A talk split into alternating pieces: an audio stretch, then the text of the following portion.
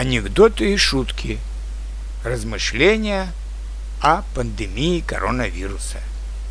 Оптимисты думают, что пандемия закончится летом. Пессимисты думают, что пандемия не закончится никогда.